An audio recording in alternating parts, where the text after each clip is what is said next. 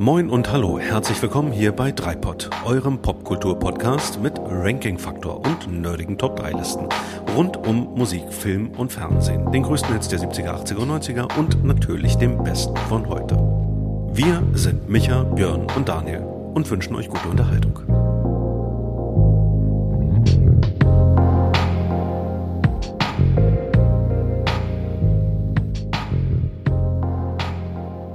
Frohes neues Jahr 2023 wünschen euch eure drei devoten Dreipottler.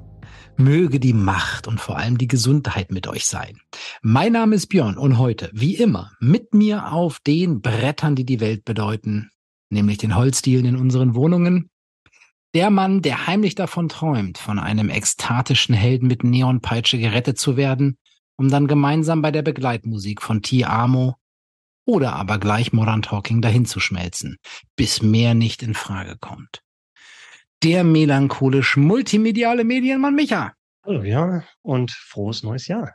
Auch dabei der Mann, in dessen heißesten Träumen ihm Mädchen Tralala singen, bis der Spargel wächst und er sie dann beim Durchgehen der Plattensammlung seiner Eltern fragt, Tell me, when will you be mine? bevor er endlich seine Kalimba auspackt. Der Mann, der die Grenzen des technisch Möglichen verschiebt, um das Ganze hier möglich zu machen, Dan the Man. Frohes Neues. Vielen Dank, lieber Björn, für diese, für diese warmen Worte und dieses wunderschöne Intro. Ja, heute widmen wir uns unserem ganz persönlichen Jahresrückblick auf das Jahr 2022. Wir können also gespannt sein auf unsere Popkultur-Highlights. Das heißt, jeder von uns nominiert heute seine ganz persönlichen Top 3 aus Film, Funk, Fernsehen, Streaming, Musik, Konzerte, Games, Bücher oder, oder, oder. Jedenfalls aus dem Jahr 2022. Und dabei zählt das Erscheinungsdatum. Es gilt hm. also nichts, was einer von uns erst im Jahr 2022 für sich entdeckt hatte. Aber wird Daniel wieder die Regeln brechen und vielleicht Crazy Stupid Love nominieren, von dem er erst in der letzten Drei-Pod-Folge Top 3 Romcom erfahren hat? Ich dachte eher an das Black Album von Metallica, aber mach mal weiter. Ah, ja. Hm. hm. Oder wird Micha seine ganz persönliche Heldenreise heute abschließen mit der Nominierung von Jackass Forever? Hört euch Folge 16 zu den Top 3 Guilty Pleasure Folgen an, wenn ihr wissen wollt, wovon ich spreche. Es bleibt nur zu sagen, lass dich überraschen, schnell kann es geschehen. Wie war denn 2022 für euch? Wie war es popkulturell? Ich habe ja tatsächlich Probleme, das so alles zeitlich einzuordnen. Es gibt Leute, die können das sehr viel besser, von wegen, das war im Februar, das war im April und sowas. Das kommt mit dem Alter. Das ist so. Das kommt mit dem Alter, aber ich glaube, da war ich noch nie so richtig gut, als selbst als ich sowas wie jung war. Und ich musste tatsächlich so ein bisschen Kram und nachgucken, ob das wirklich in diesem Jahr war und so. Also fällt mir schwer, da tatsächlich so ein, so ein, so ein Urteil über ein ganzes Jahr. Und Popkultur ist ja so breit, also ich bin heute sowieso gespannt, äh, wie das, weil ich habe gefühlt, hatten wir noch nie so eine so eine offene Kategorie wie heute, ne? wo alle Mediengattungen prinzipiell er, erlaubt sind und ähm, bin sehr gespannt, worauf ihr gekommen seid, was mir vielleicht durch die Lappen gegangen ist und ja, wie ähm, wie unterschiedlich das heute sein wird. Ja, tatsächlich sehr sehr offen und ich, ich musste auch so ein bisschen in meiner Erinnerung kramen und ähm, mal so schauen, was, was habe ich eigentlich dieses Jahr alles gemacht, erlebt. Und ähm, da ich ja äh, eine einigermaßen gepflegte Fotomediathek habe, wie ihr vielleicht äh, wisst oder es erahnt, bin ich einfach mal das Jahr so durchgegangen. Und da waren so ein paar Dinge dabei, die ich auch tatsächlich dann fotografisch äh, festgehalten habe. Mehr möchte ich gar nicht verraten an der Stelle. Wie Nur Netflix so schaust zum Beispiel. Wie ich, wie ich, also ich, ich filme mich selber, wie ich Netflix schaue, so Reaction-Videos, die ich dann bei YouTube ein. Nein, das mache ich natürlich nicht. Also, ähm, äh, nee, anders. Also ich, ich äh, kann zumindest so viel vorwegschicken, dass so ziemlich alles Mögliche dabei ist. Das ist ein bunter, ganz bunter Strauß bei mir für das Jahr 2022 was meine Popkulturmomente angeht. Bei mir war es, glaube ich, eher so auch wie bei dir, Micha. Ähm, ich habe erstmal eine, eine Liste gemacht an Dingen aus dem Kopf heraus äh, und musste dann nur noch streichen. Ah, nee, das war November 21. Huch. Das, das war doch 86. Ja, so schlimm wurde es nicht, aber da waren schon ein paar Dinger dabei. Uh, ja. äh, das war, hatte, das hatte ich zeitlich nicht mehr so ganz auf der Schiene. Ähm, ich hingegen habe das ganz, mein, mein, meine Sammlung wird am Ende genau das Gegenteil von deiner sein, Daniel. Okay. Ähm, ich habe erschüttert festgestellt, dass äh, ich da sehr spitz unterwegs bin äh, und kompakt, was das Ganze angeht. Aber ihr werdet sehen, was das bedeutet am Ende. Mhm. Ich würde sagen, wir legen einfach direkt los. Äh, Micha meldet sich mit Schnipsen. Micha meldet sich, weil er ich muss noch mal was loswerden, weil wir haben ja gerade gesprochen, also Popkultur Highlights 2022. Ich muss jetzt schon mal was von der Longlist ähm, nehmen, was es leider nicht geschafft hat, weil es auch streng genommen schon in einem Jahr vorher erschienen ist. Aber es ist ab diesem Jahr regelmäßig verfügbar. Und es handelt sich um einen Podcast und der heißt New Workload. Uh, und ja. da werden Themen der Arbeitswelt von heute und von morgen anhand von Popkulturbeispielen erklärt. Zum Beispiel, also wie unterscheiden sich eigentlich die Führungsstile von Captain Kirk und Captain Picard? Hm. Äh, was hat der Pixar-Film Alles steht Kopf mit Agilität zu tun? Und wie viel Coaching steckt eigentlich in einem Film wie Good Will Hunting? Und das Beste an diesem Podcast sind natürlich die Moderatoren. Hm. Denn das sind zwei extrem kompetente Moderatoren und ausgebildete Coaches, und zwar Daniel und Björn. Ja, die sind nämlich oh. fremd gegangen und haben jetzt ihr eigenes Ding gemacht, wo ich nicht gefragt wurde. Okay, darüber können wir später nochmal reden. Hm. Ja, aber sie wären natürlich viel zu bescheiden, das selbst nochmal irgendwie zu featuren. Deswegen äh, hier an dieser Stelle außerhalb der Kon Konkurrenz, New Workload, toller Podcast, sehr spannend, auch für mich als Coaching-Laie. Ja, habt ihr sehr gut gemacht. Sehr unterhaltsam. Dankeschön, lieber Micha. Ähm, also, das muss man jetzt wirklich sagen, es, es war in keiner, in keiner Weise war das jetzt irgendwie vorbereitet, geprobt, abgestimmt. Das macht der Micha einfach so aus der Hüfte äh, und schmuggelt äh, da einfach nochmal so eine Geschichte rein. Ähm. Das ist sehr lieb von dir, Micha. Hm. Damit hast du aber meine Nummer eins. ich, ich nominiere mich selbst. Nee, vielen, vielen Dank. Das war jetzt zum Blindsider. Ja, ja es, es passt auch insofern, weil ihr ja tatsächlich euch vorgenommen habt, tatsächlich oder auch gemacht habt, dass ihr es ab diesem Jahr regelmäßig macht, heißt in dem Fall alle zwei Monate, immer am 15. eines ungeraden Monats. Also das nächste Mal kommt es am 15.01. raus. Mhm. Bis dahin könnt ihr noch den Backkatalog hören und ehe die beiden jetzt noch röter werden, als sie es ohnehin schon sind, ähm, kann Björn was zu den Regeln sagen. Er hat auch noch richtig aufmerksam zugehört. Das äh, muss man ihm lassen. Björn, Regelkunde, ja, viel, bitte. Viel, vielen lieben Dank, Micha. Das, das ist sehr lieb. Ja. Ah, jetzt muss ich erst, muss ich mich erstmal wieder sortieren. Für diejenigen, die das erste Mal dabei sind, und davon haben wir mit Sicherheit extrem viele. Wir gehen reihum, nominieren jeweils unsere Top 3, Top 2, Top 1, ohne dass wir voneinander wissen, was der jeweils andere nominiert hat. Und dann diskutieren wir hart, herzlich, kritisch und leidenschaftlich. Und wir haben wie immer virtuell Streichhölzer gezogen. Ähm, langjährige Hörer kennen bereits das Verfahren und wissen, wer heute als erstes dran ist. Wir mussten selber vorher nochmal überlegen und haben dann, nachdem wir eine kleine Recherche betrieben haben, festgestellt, der Micha fängt an. Ich fange an mit meiner Nummer drei, Popkultur Highlights 2022 und das ist eine TV-Serie. Und da war ich schon bei der Bekanntgabe total gehypt. Das lag daran, dass es eine HBO-Serie ist. Mhm. Also wir kennen ja alle von Sopranos bis Game of Thrones. Dann ist sie auch noch produziert vom Oscar-Gewinner Adam McKay, den wir von The Big Short kennen, Succession weiß. Ah. Und dann vor allem das Thema. Und zwar ist das Thema die wahre Geschichte einer sehr, sehr unwahrscheinlichen Erfolgsstory. Und zwar über die 80er Jahre des NBA-Teams Los Angeles Lakers. Meine Nummer drei ist die erste Staffel der Serie Winning Time. Sehr geil. Sehr cool. Leider ich noch, nicht, also ich nicht gesehen habe. Bisher, ja, ich auch noch nicht. Ich auch noch nicht. Weil, weil sie eben eine HBO-Serie ist. Ja. Genau. Ähm, für diejenigen, denen es so geht wie Björn und Daniel, wo die beiden wissen, worum es geht, aber ich sage noch mal kurz so die Story. Es ist das Los Angeles der End-70er Jahre und wir haben es zu tun mit dem Geschäfts- und Lebemann Jerry Buss, gespielt von John C. Riley. Und der will unbedingt den Basketballclub Los Angeles Lakers kaufen. Doch die Liga, also die Basketballliga NBA, steckt ziemlich in der Krise. Ähm, Im TV, im US-Fernsehen hat sogar Bowling mehr Zuschauer. Also so schlecht steht es um den Sport. Und die Lakers sind auch seit vielen Jahren chronisch erfolglos. Und da stellt sich schon die Frage, ob dieser Jerry Buss verrückt geworden ist. Und das kann man bejahen. Ein Planer hat aber trotzdem. Denn er versucht wirklich was aufzubauen, was es bis dahin noch nicht gegeben hat.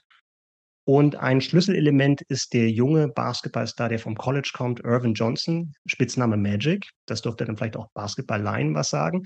Und um den herum baut er ein Team auf, was halt die Sportwelt revolutionieren wird, weil sie nicht nur sehr, sehr erfolgreich werden sollen, sondern auch noch eben ein völlig anderes Konzept mit reinbringen. Also dieses Show-Element, was heute gang und gäbe ist, nicht nur in US-Sportarten, sondern eigentlich überall mittlerweile, das wird da geboren. Also Cheerleader, dass dieses, dass der Spieltag zum Event wird, dass das wirklich die Halle ähm, so die Heimat ist, wo die ganze Familie unterhalten wird. Das hat da seinen Ursprung. Und mhm. ja, was hat mich an der, an der Serie so begeistert, ist tatsächlich, also Daniel und Björn, wir haben einige Jahre auch zusammen Basketball gespielt, auf mhm. einem vergleichbaren Niveau. Also ja. vielleicht jetzt nicht ganz Los Angeles Lakers, aber also für uns war es halt schon so irgendwie vergleichbar. Fehlte nicht viel. Ähm, es fehlte nicht viel, genau. Also die Affinität für das Thema ist da. Und ich habe mich jetzt gefragt, als ich die, diese Nummer drei äh, mir, mir ähm, überlegt habe, dass das viel mit Erwartungshaltung zusammenhängt. Jetzt könnte man sagen von den, ja klar, 80er Jahre, Basketball, da habe ich ohnehin irgendwie ein Fable für. Mhm. Aber es kann auch genau das Gegenteil sein. Also meine Erwartungshaltung war sehr, sehr hoch, weil ich halt mit dem Thema was anfangen kann. Und dass die Serie es trotzdem geschafft hat, mich zu begeistern, das kann man, glaube ich, in der Serie gar nicht hoch genug anrechnen. Und äh, das hat Winning Time geschafft. Und eines der, wenn ich jetzt mal ein Element nur sagen würde, ist es tatsächlich, dass diese Serie es geschafft hat, die perfekte Mischung aus Form und Inhalt zu haben. Weil es geht auch halt um dieses Showtime-Team, die mit einem ganz attraktiven, offensiven Basketball halt die Leute begeistert hat. Und die Serie an sich von der Machart ist halt ähnlich spielerisch. Das heißt, du hast ganz viele verschiedene Techniken, die da zum Einsatz kommen. Du hast Leute, insbesondere die Hauptfigur, die mit der direkt in die Kamera spricht. Du hast, wenn Leute neue Figuren auftreten, gibt es plötzlich einen Untertitel, das Iron, wo der ironisch irgendwie eingeführt wird. Ähm, du hast ganz viele von diesen, von diesen verrückten Ideen. Es ist halt eher eine Comedy und äh, extrem unterhaltsam für Leute, die was mit dem Thema anfangen können. Den Satz greife ich gleich mal auf. Wie ist es denn mit Leuten, die nicht so viel mit Basketball anfangen können?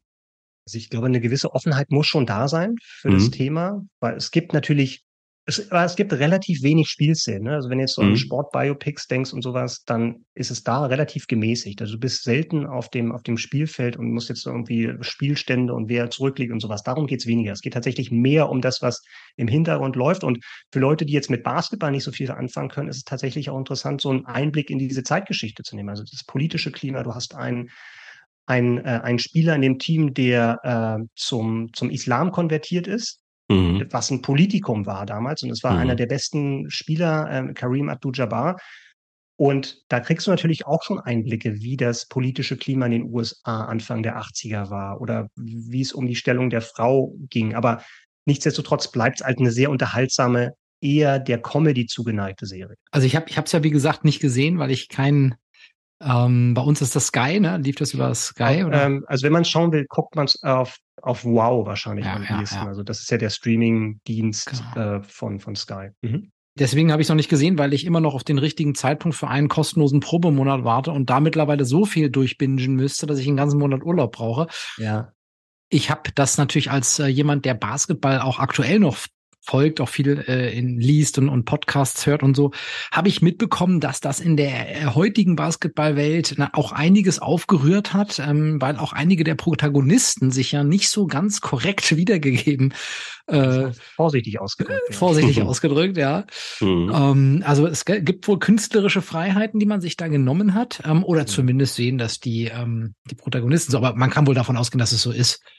Es basiert ja auf einem Sachbuch das macht es ja nicht unanfechtbar, ne? aber es basiert auf einem Sachbuch, wo halt tatsächlich die Ereignisse nochmal erzählt wurden, was in den 80er Jahren passiert ist mit Personalwechsel und auch mit bestimmten Persönlichkeitsmerkmalen. Also wer sich zum Beispiel besonders aufgeregt hat, war äh, Jerry West, glaube ich, der meinte, ich auch, das angeblich wohl bis zum Supreme Court gehen zu wollen, wo es um Persönlichkeitsrechte geht, weil er sich halt völlig falsch dargestellt äh, sieht als als Choleriker, ich bin da ein bisschen im Zwiespalt, weil keiner von uns kennt die Wahrheit natürlich. Mhm, und ich klar. bin auch immer, gebe ich zu, als jemand, der wirklich sehr, sehr gerne Biopics hat und auch ein paar meiner Lieblingsfilme sind Biopics. Wir hatten darüber gesprochen, auch in Episode 29 bei den besten Filmen der 2010er, wo ich über Steve Jobs auch gesprochen habe, mhm. dass, dass ich immer so ein bisschen hin und her gerissen bin.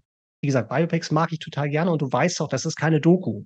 Das mhm. heißt, die Drehbuchautoren, die Regisseure nehmen sich Freiheiten und das ist dann gut für den Zuschauer, aber derjenige, der dargestellt wird, ich kann verstehen, dass die, auch wenn es heißt von wegen, das ist basiert auf einer oder inspiriert von von einer wahren Geschichte oder sowas, aber natürlich nervt dich das und äh, wenn du derjenige bist, der dargestellt wird. Aber ähm, mhm es ist, glaube ich, wirklich im Einzelfall immer ganz, ganz unterschiedlich, wie wahr das ist und wie weit darf sich das entfernen von der Wahrheit. Also in jedem Fall hält ja die Wahrheit, so wie sie zumindest äh, mal auch jenseits des Films transportiert äh, wurde, einiges an, an spannenden Geschichten über diese Charaktere bereit. Ne? Und äh, natürlich im Mittelpunkt Magic Johnson mit seinem Lachen, mit dieser Ausstrahlung, die er hat, das hat ja schon, ne, der, da, da, da ist ja eine Aura, die damit schwingt, ja. die er auch dazu beigetragen hat, neben seinem Spielstil, ähm, das irgendwie zu revolutionieren, ähm, bis hin zu seiner ähm, späteren HIV-Infektion, dieser Tragik des Ganzen,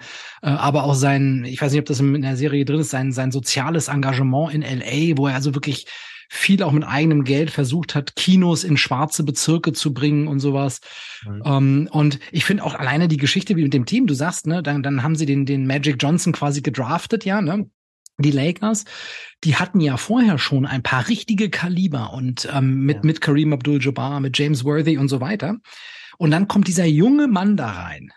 Mhm. Und wurde ja auch angekündigt mit, das ist jetzt der Chef hier, so nach dem Motto, das ist jetzt derjenige, der es uns, der uns nach vorne bringen wird. Und da mussten die altbewährten, Arrivierten ja auch erstmal mit zurechtkommen. Und äh, also auch das ist ja wieder so ein Drama für sich.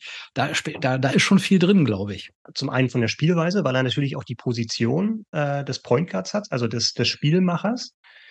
Und dann ein 19-Jähriger, den wirklich der arrivierten Stars sagen soll, wie gespielt wird, äh, das ist das eine. Und dass er natürlich dann auch automatisch dann diese Führungsrolle hat. Ne? Dann, ja, das ist natürlich perfektes Drama, ähm, wie dieses Team dann zusammenwachsen kann. Und dann gibt's ja auch noch wirklich Tragödien dann auch im Backoffice und was mit den Trainern passiert, was ich gar nicht mehr auch so richtig auf dem Zettel hatte. Ne? Also ich wusste grob irgendwie, wie oft die gewonnen haben. Aber das Schöne ist, ich habe es dann auch nicht nochmal nachgeschlagen, äh, nachgeschlagen. Das heißt, wenn dann irgendwie ein Final gegen die Celtics ansteht und so, ich wusste jetzt aus dem Kopf nicht, wie es ausgeht. Insofern ähm, hatte das dann auch, auch Überraschungsmomente dann auch für mich. Meine ersten Basketballschuhe waren Lakers Schuhe von Converse. Also mhm.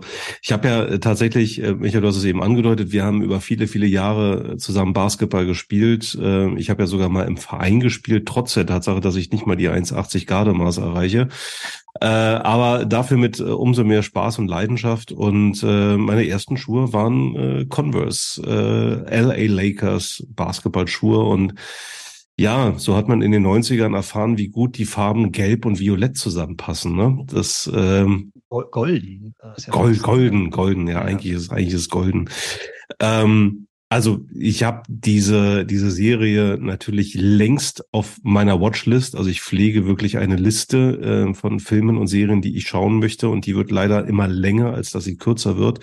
Und ich muss so, ja, Pile of Shame. Und ich muss äh, zu meiner Schande, also wo wir schon bei Schande sind, ähm, gestehen, dass der Pile of Shame in diesem Jahr, ganz besonders in diesem Jahr, viel, viel größer geworden ist, weil ich über den Sommer und ich finde, wir hatten einen fantastischen Sommer, also davon mal abgesehen, dass er natürlich stellenweise zu trocken und zu heiß war, klimatisch gesehen, aber äh, trotzdem ein, äh, ein, ein Sommer, äh, den man ganz, ganz viel draußen verbringen konnte. Und deswegen habe ich wirklich sehr, sehr wenig Serien und Filme gesehen über weite Strecken des Jahres. Und deswegen steht diese Serie immer noch auf meinem äh, Pile of Shame, aber mittlerweile ganz oben. Ähm, insofern, also mich, mich hast du, mich hast du gerade doppelt und dreifach überzeugt und ähm, ich muss diese Serie unbedingt nachholen. Wir haben ja in Folge, lasst mich schauen, 19 äh, Top 3 Sportdokus von Nacktschläfer der Nationalhelden am 3. November 2021 ja auch sehr, sehr ausführlich über The Last Dance ge ge gesprochen. Also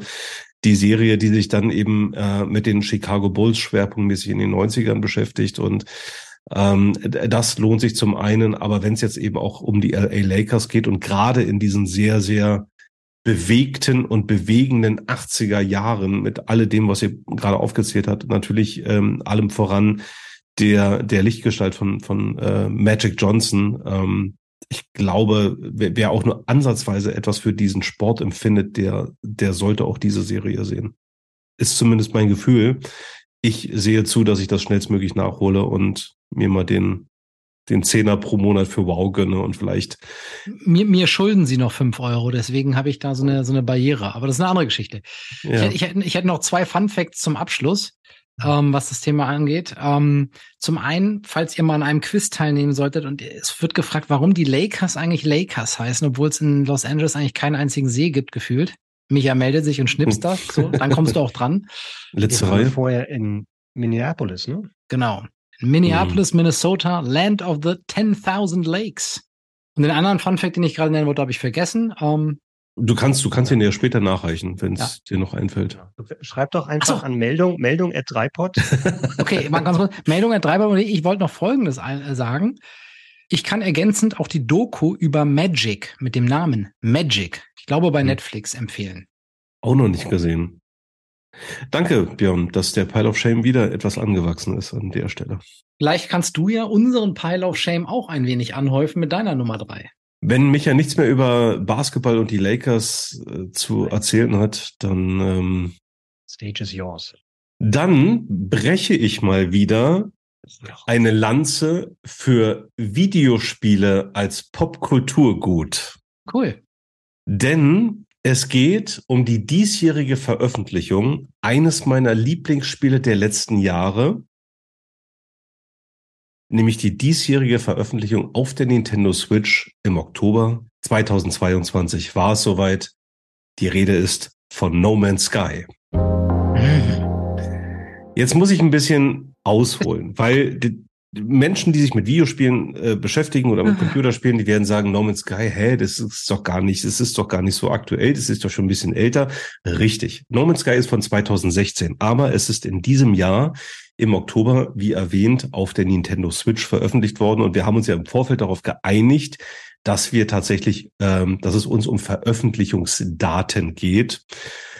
Dieses Spiel verdient auf mehreren Ebenen eine Würdigung. Aber ich fange ganz kurz an und beschreibe mal, worum es bei No Man's Sky geht. Also, dieses Spiel ist ein sogenanntes Open-World-Spiel. Das heißt, man bewegt sich in einer, ja, im wahrsten Sinne des Wortes offenen Welt und es geht, es, es geht eben darum, dass das Weltraum, äh, den, den Weltraum zu erforschen, fremde Planeten äh, zu erforschen, zu dokumentieren, Missionen zu bestreiten.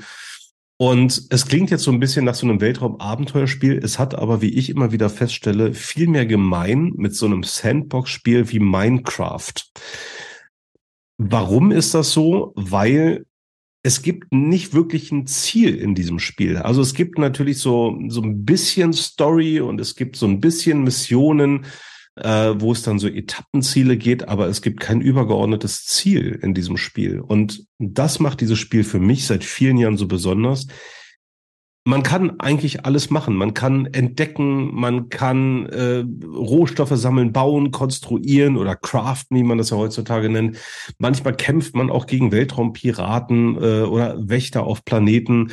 Aber es gibt eben kein übergeordnetes äh, Ziel des Ganzen. Und es ist unheimlich vielfältig und bunt und abwechslungsreich. Und jetzt kommt der Grund, warum das in diesem Jahr eine besondere Würdigung erfährt. Man hat es auf die Nintendo Switch portiert, was eigentlich ein Ding der Unmöglichkeit ist. Also die Nintendo Switch ist eigentlich relativ schwach auf der Brust, was die Technik angeht. Ähm, die Entwickler von Hello Games haben es trotzdem geschafft, dieses, wie ich finde, geile Spiel auf die Nintendo Switch, die man ja ähm, quasi in der Hand halten kann, also im Handheld-Modus bedienen kann. Mit anderen Worten, Daniel kann jetzt in der Hängematte liegen und Norman Sky spielen. Und das war für mich Grund genug, dieses, wie ich finde, wirklich großartige Spiel in dieser Nintendo Switch-Portierung auf die Nummer drei meiner Top 3 Liste Popkulturmomente 2022 zu packen. Ich habe noch nicht so richtig ein, ein Bild vor Augen. Also ich kenne ich kenn das Spiel nicht. Ja. Kannst du vielleicht noch mal kurz sagen, wie, wie sich das darstellt? Weil es klingt ja. jetzt so ein bisschen auch wie die 80er Jahre. Fans unter euch erinnern sich ja. an Elite oder Elite noch so. Ja. Ist das so diese Richtung oder spielt sich das doch mehr auf den Planeten selbst dann ab? Und weniger im Weltraum. Man bewegt sich äh, und das kann man sich aussuchen, entweder in der in der Third-Person-Perspektive, also über die Schulter schauend, oder in der Ego-Perspektive. mit einem Avatar seiner Wahl über Planetenoberflächen äh, äh, oder man steigt in sein Raumschiff und fliegt dann durchs Weltall. Ja, also man man fliegt äh, ein Raumschiff, man fliegt auf Planeten zu, man landet, man steigt aus, man äh, äh, läuft über Planetenoberflächen und okay das, das macht aber ganz, ganz viel von diesem Spiel aus, weil es gibt einen dynamischen Tag- und Nachtzyklus. Es gibt ähm, dynamisches Wetter. Es kann also wirklich mal passieren, dass man einen Sturm erlebt oder dass es anfängt zu regnen.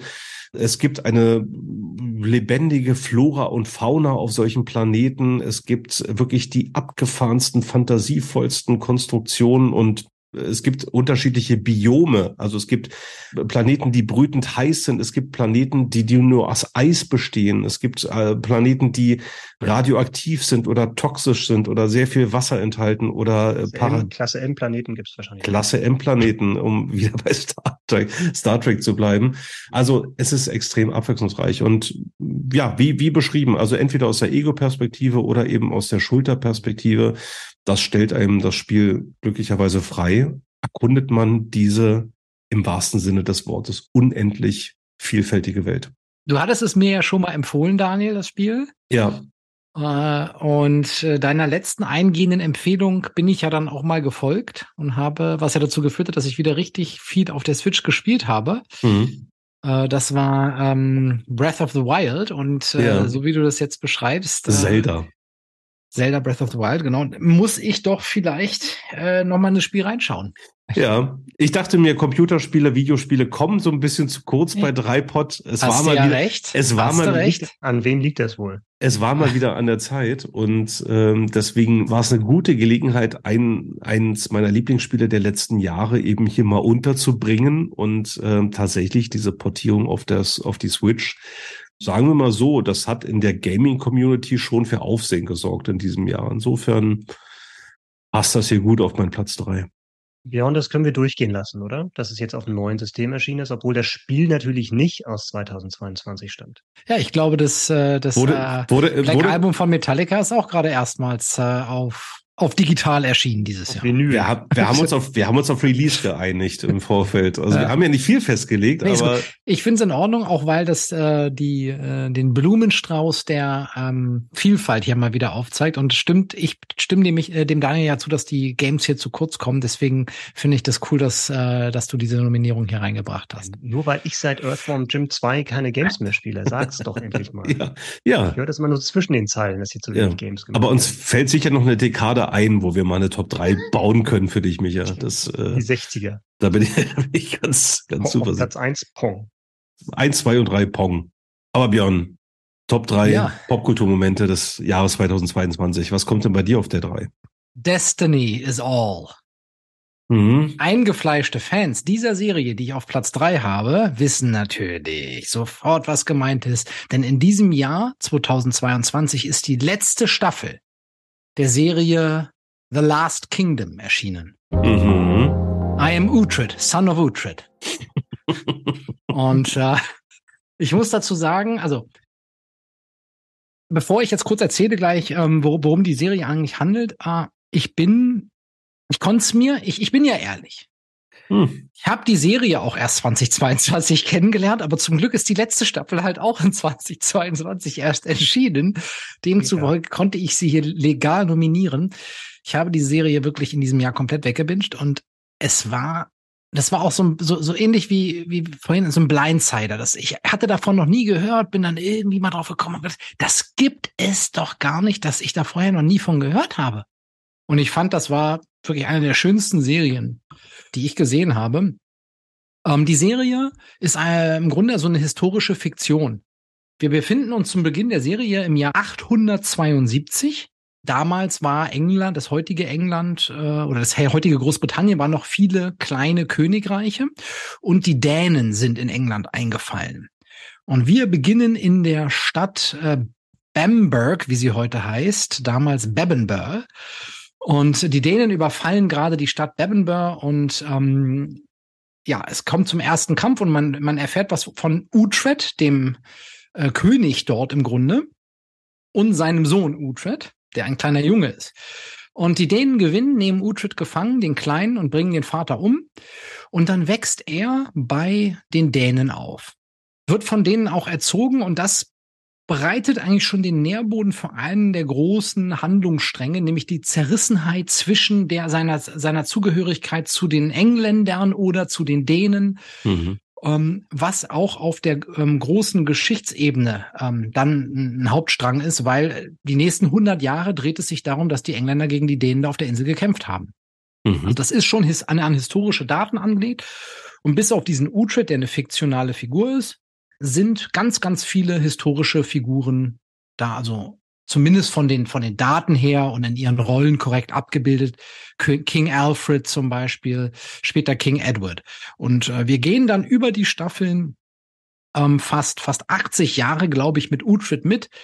Und ja, was, was an dieser Serie einfach toll ist, ist, ähm, dass, dass die Charaktere unglaublich ähm, differenziert sind. Es ist ein hohes Maß an, an Vielfalt da, aber auch an Ambiguitätstoleranz. Keiner ist nur gut und oder schlecht.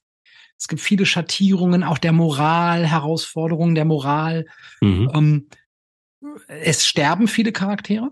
Also man ist auch da sich nicht zu schade, da mal den einen oder anderen über den Jordan gehen zu lassen, was ja auch irgendwas Erfrischendes hat, wie wir seit Game of Thrones wissen.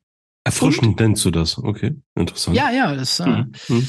Und das Schöne ist, am Ende der, der Serie, und deswegen komme ich auch nochmal auf die, die Staffel zurück. Nicht spoilern, also ich habe sie noch nee, nicht nee, gesehen. Nee, nee, nee, nee, okay, okay. Ich finde. Spoilerbirnen.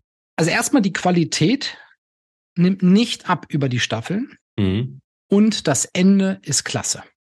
Und das ist etwas, was ich bei vielen Serien irgendwie über die Zeit vermisst habe. Dass man irgendwie so dachte, ah, haben sie da nochmal 25 Folgen rausgequetscht und am Ende wussten sie nicht, was sie machen sollten. Das Ende ist richtig klasse und es bleibt bis zum Ende auch spannend. Wir waren ja eben gedanklich schon bei Game of Thrones, ne? Genau. Habt ihr diese Serie gesehen? Leider nicht. Ich habe sie auch nicht gesehen und ich habe das, was ich gelesen habe, dann auch immer so ein bisschen vermischt mit Vikings, ne, was natürlich auch ja. naheliegend ist, was so der größere Name ist und die ja auch teilweise dann parallel liefen. Nee, ist immer so ein bisschen unterm Radar gewesen. Also das deckt sich dann auch mit deiner Wahrnehmung, ne, dass das jetzt nichts war, was schon irgendwie seit Jahren irgendwie so ein, so ein Riesentipp war, sondern eher so dann eher Geheimtipp-Charakter hatte. Was mir allerdings im Gedächtnis geblieben ist, dass da doch die Schauspielerin von Jerks mitspielt. Eine, eine Deutsch-Engländerin, meine ich. Also Daniel Jerks, die Freundin mhm. von Christian Ulmen in Jerks. Die spielt auch bei The Last Kingdom mit. Ist sie Cox, glaube ich, mit Nachnamen? Ja, äh, Charlotte? Charlotte Cox? Nee. Nee. Wir finden es raus. Wir finden es raus. Okay, dadurch, dass ich Emily Cox. Emily Cox. Emily Cox. Emily Cox. Emily Cox, genau. Ja. Emily Cox spielt Breeder. Mhm. Ähm, Breeder ist äh, die ist, äh, ich habe ja vorhin von der von dem Überfall am Anfang erzählt und da ähm, wird er gefangen genommen als Kind mit einem anderen kleinen Mädchen. Das ist Breeder und später wird sie zu seiner Frau und im Laufe der Serie ergeben sich aber auch in dieser Beziehung, sagen wir mal, Wendungen. Äh, das ist halt so ein bisschen der Grund, warum ich mich eigentlich Monat für Monat vor diesen Aufnahmen so ein bisschen fürchte, weil der Pile of Shame halt immer mehr anwächst und ich kann irgendwie komme kaum noch hinterher und äh, jetzt muss ich offensichtlich auch The Last Kingdom gucken. Insofern wird möglicherweise mein nächster Urlaub oder die nächsten freien Tage geprägt sein von Basketball und Mittelalter. Das ist übrigens auch, was, was du gerade beschreibst, ist das, was, was ich auch so cool an dieser Serie fand. Ich mag das ja auch. Und ich glaube, ich habe das schon mal an anderer Stelle, als wir über Herr der Ringe gesprochen haben, erzählt. Und ich mhm. muss sagen, bei dieser Serie, ich bin wirklich eingetaucht in diese Welt. In diese mittelalterliche Welt von Burgen und Königen und Schlachten mhm. und, und was weiß ich, Dörfern. Und also ich, ich sage das, glaube ich, zu keiner, fast, kein, ich würde sagen, zu keiner anderen Serie von über fünf Staffeln hinweg gab es keine einzige schlechte Folge. Jede einzelne Folge war spannend, hat die Handlung vorangetrieben, hat die Charaktere weitererzählt. Mhm. Ähm, und das war einfach top erzählt. Übrigens, interessanterweise, am Anfang war das eine BBC-Serie und ist dann, glaube ich, irgendwann zur Co-Produktion mit Netflix geworden und dann ab der Staffel 4, glaube ich, war es eine reine Netflix-Produktion oder ab drei, weiß ich auch nicht mehr so genau. Für mich übrigens, Micha, weil du es ansprichst, genau der Kontrast zu Vikings. Die habe ich auch gesehen.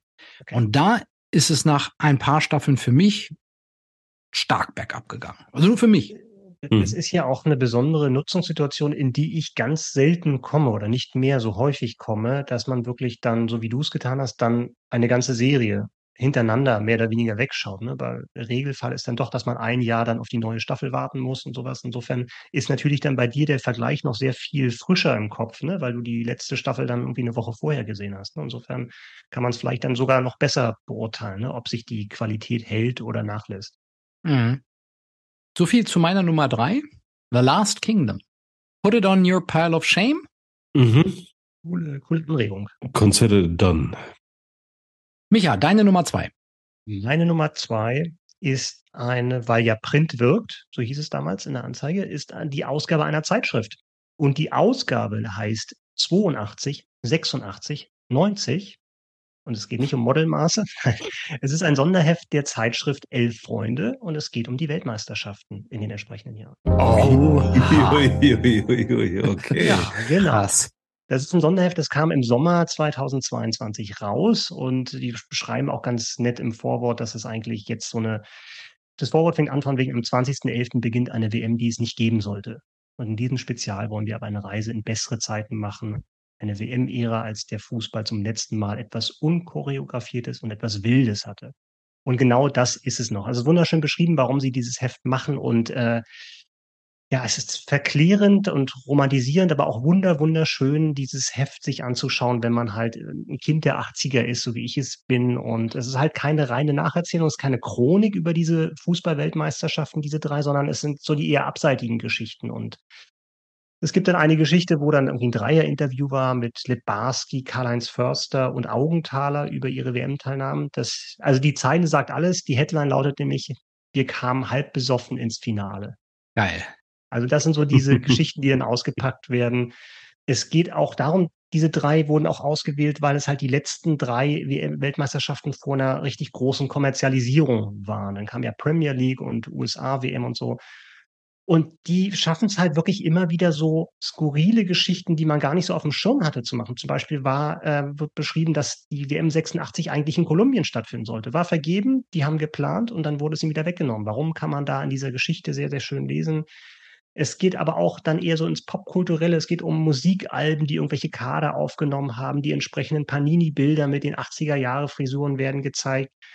Mhm. Es wird auch gezeigt, was der 80er-Jahre Fußball mit dem Zeitgeist zu tun hatte, dass das eine sehr, sehr zynische Art war, Fußball zu spielen und die Deutschen dann trotzdem damit ins Finale gekommen sind. Also das holt mich total ab. Also das ist, hat wirklich dann äh, bei mir wirklich ins Mark getroffen. Und äh, ja, 82 war die erste WM, die ich äh, als ganz junges Kind wahrgenommen habe. Und was halt elf Freunde wirklich schafft, und wenn es diese Zeitschrift nicht geben sollte, müsste man sie wirklich erfinden, dass sie wirklich diese, diese Liebe und Leidenschaft zum Fußball wirklich aufs Papier bringen, in Bild und auch äh, in, in Worten. Und äh, das ist die absolut die Fansicht, aber ohne irgendwie plump oder anbiedernd zu sein oder populistisch, sondern das, was wir alle mal irgendwie am Fußball geliebt haben und was wo sich der ein oder andere vom Fußball, auch in dieser Dreierrunde vielleicht, der ein oder andere vom Fußball entfernt hat.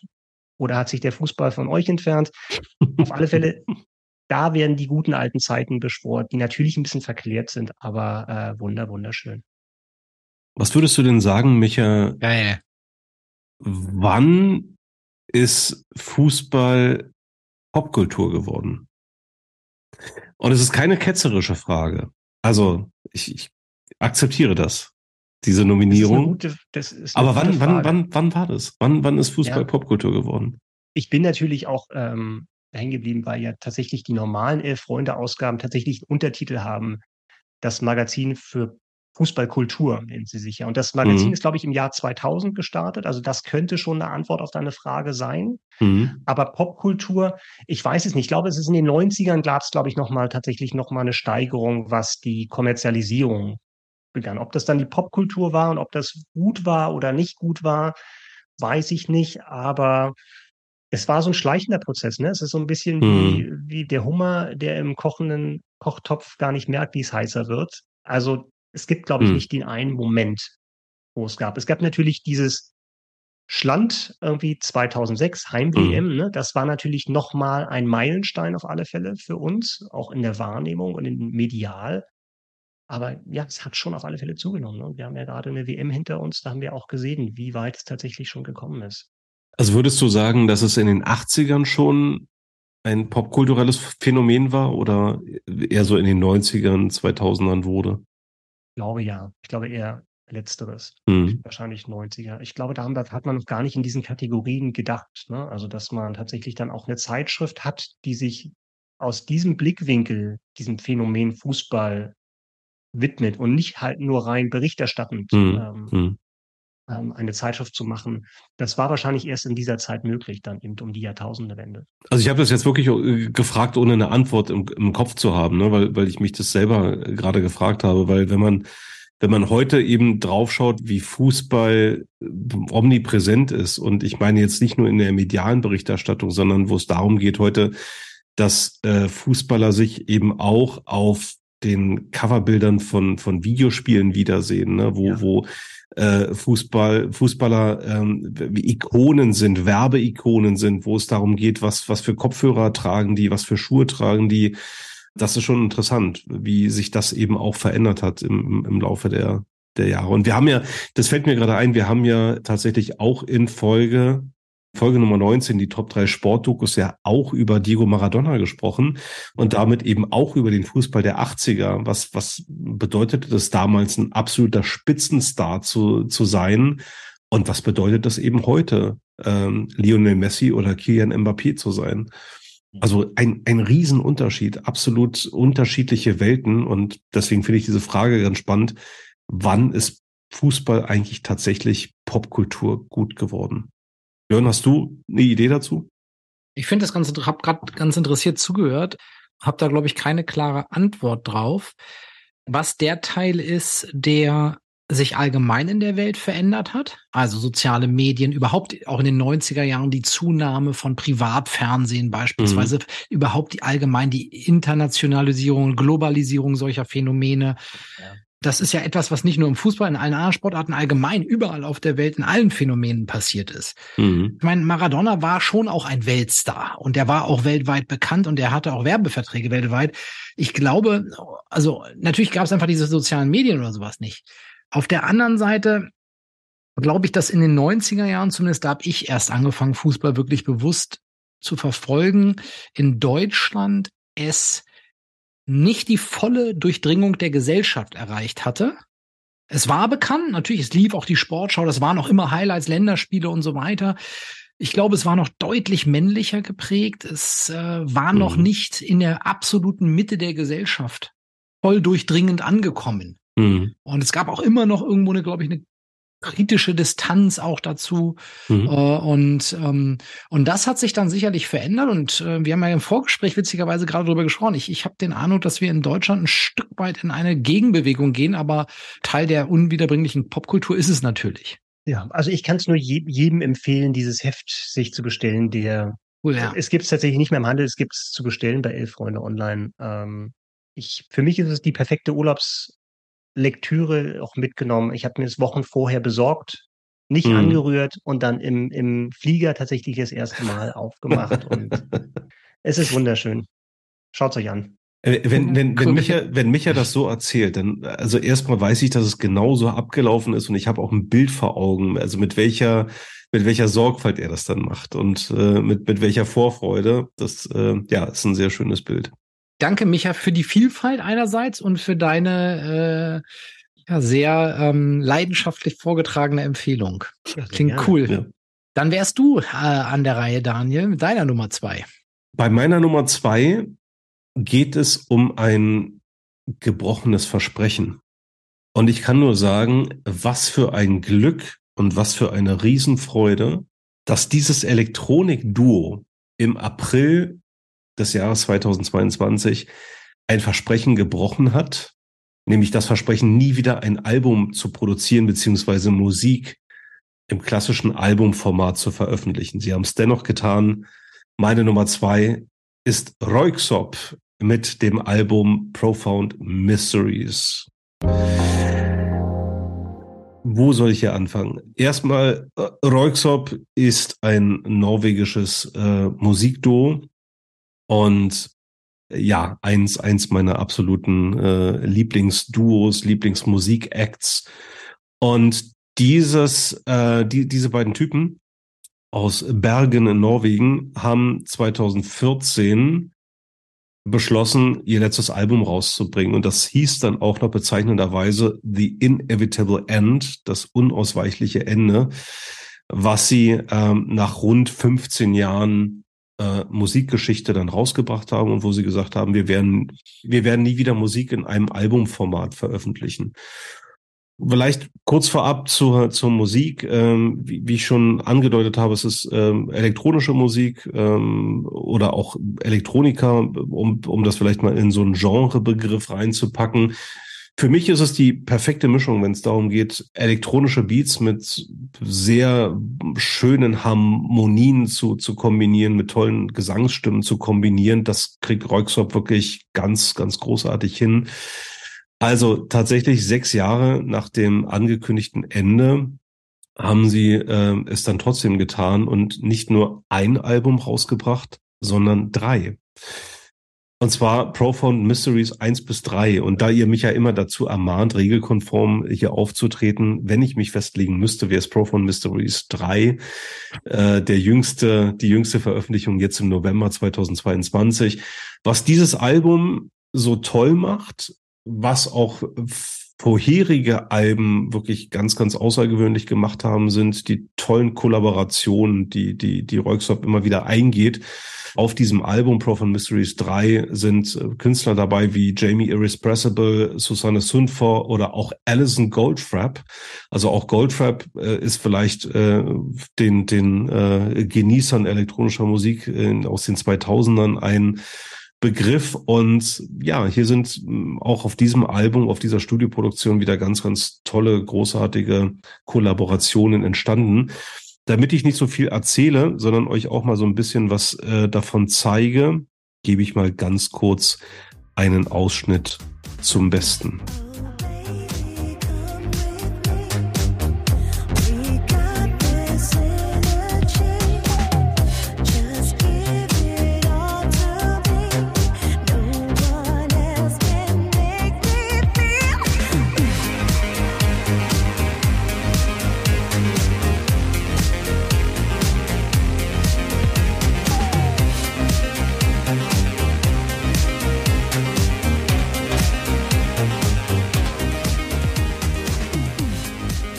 Ja, habe ich natürlich mit Auge ausgewählt, wie man so schön sagt, ähm, weil da tatsächlich so ein paar Elemente zum Tragen kommen, die man von, von Royksop kennt. Ähm, die, die bleiben in dieser, diesen, diesem Triple, möchte ich sagen, dass sie dieses Jahr veröffentlicht haben, sehr ihrem Stil treu oder, oder entdecken ihren Stil der 2000er wieder, wo ich wirklich mehr als einen Gänsehautmoment gehabt habe beim Hören und lange nicht mehr so gute elektronische Musik gehört. Ja, mir ist das Album und auch die anderen beiden vorbeigegangen. Also die, die Gruppe mir. sagt mir was, Dachte aber ich ich, ähm, ich äh, das klang super, was du gerade eingespielt hast. Also da hätte ich Mhm. tatsächlich Lust, mehr zu hören. Bin sonst jetzt nicht so, weißt du ja auch, jetzt nicht so ähm, affin, was elektronische Musik betrifft. Ich also eher ausgewählt, Mhm. aber das klang sehr gut. Also da hätte ich Lust, tatsächlich noch mal ein bisschen reinzuhören in das Album. Aber nicht Ja. Björns, aber nicht Björns Musik. Ich kenne die natürlich auch, ähm, auch weil du sie schon mal erwähnt hast mir gegenüber. Bestimmt. Und von dem Album habe ich jetzt auch nichts mitbekommen oder von den dreien, aber ja, nee, ist auch nicht das, was ich sonst so privat höre. Ähm, aber das hörte sich trotzdem gerade gut an, was du eingespielt hast. Also, ja. Also ver versucht euch, ich, ich, ich biete euch mal folgende Perspektive an. Versucht euch mal einfach hineinzuversetzen in meine Haut, nämlich ähm, es gibt da einen Künstler oder eine Künstlerin oder eine Band oder was auch immer. Und die haben halt 2014 gesagt, wir bringen nichts mehr raus. Wir werden vielleicht auf irgendwelchen Compilations dabei sein. Wir werden mit irgendwelchen Leuten kollaborieren. Äh, wir werden Live-Auftritte machen, äh, überwiegend in Skandinavien. Ähm, aber so. Und dann kommt sechs Jahre später ein, nicht, nicht ein Album raus, sondern drei Alben. Also wirklich so eine, ja, so, so eine überwältigende Anzahl von, von neuen geilen Songs von einer Band, die ihr über viele, viele Jahre, beinahe Jahrzehnte verehrt. Dann hast du nicht auch ein bisschen, hast du nicht auch ein bisschen Sorge gehabt? Weil mir würde es zum Beispiel, Total. wenn ich jetzt wirklich Fan bin von der, von der Band, dann denke ich mir, mein erster Reflex ist auch cool und jetzt gleich der zweite danach ist von wegen, muss das sein? Ähm, gar nicht mal, weil es jetzt um irgendwelche finanziellen Motive geht, sondern eher so von wegen, muss das sein? Es war irgendwie abgeschlossen, war eine Schleife drum, das war in den Schrank gestellt, das war ein tolles Gesamtwerk und dann kann man natürlich auch ein bisschen was kaputt machen. Äh, das kann man. Also ähm, Künstler werden ja gerne an ihren Debütalben äh, gemessen oder oder eingefleischte Fans sagen halt ja damals das waren so die die die tollsten Sachen. Also man muss bei Royksop das das Album äh, Melody AM von von 2001 nennen oder auch The Understanding von 2005. Ähm, das waren wirklich ganz ganz außergewöhnliche Alben und das Coole ist einfach, das, was ich heute im Jahr 2022 höre, erinnert mich ganz, ganz krass an diese Zeit. Und das werte ich als gutes Zeichen, weil sie musikalisch sich sehr treu geblieben sind. Wie gesagt, es gibt teilweise echt ganz wilde Ausflüge in die 90er, aber nach den Maßstäben der 2022er produziert.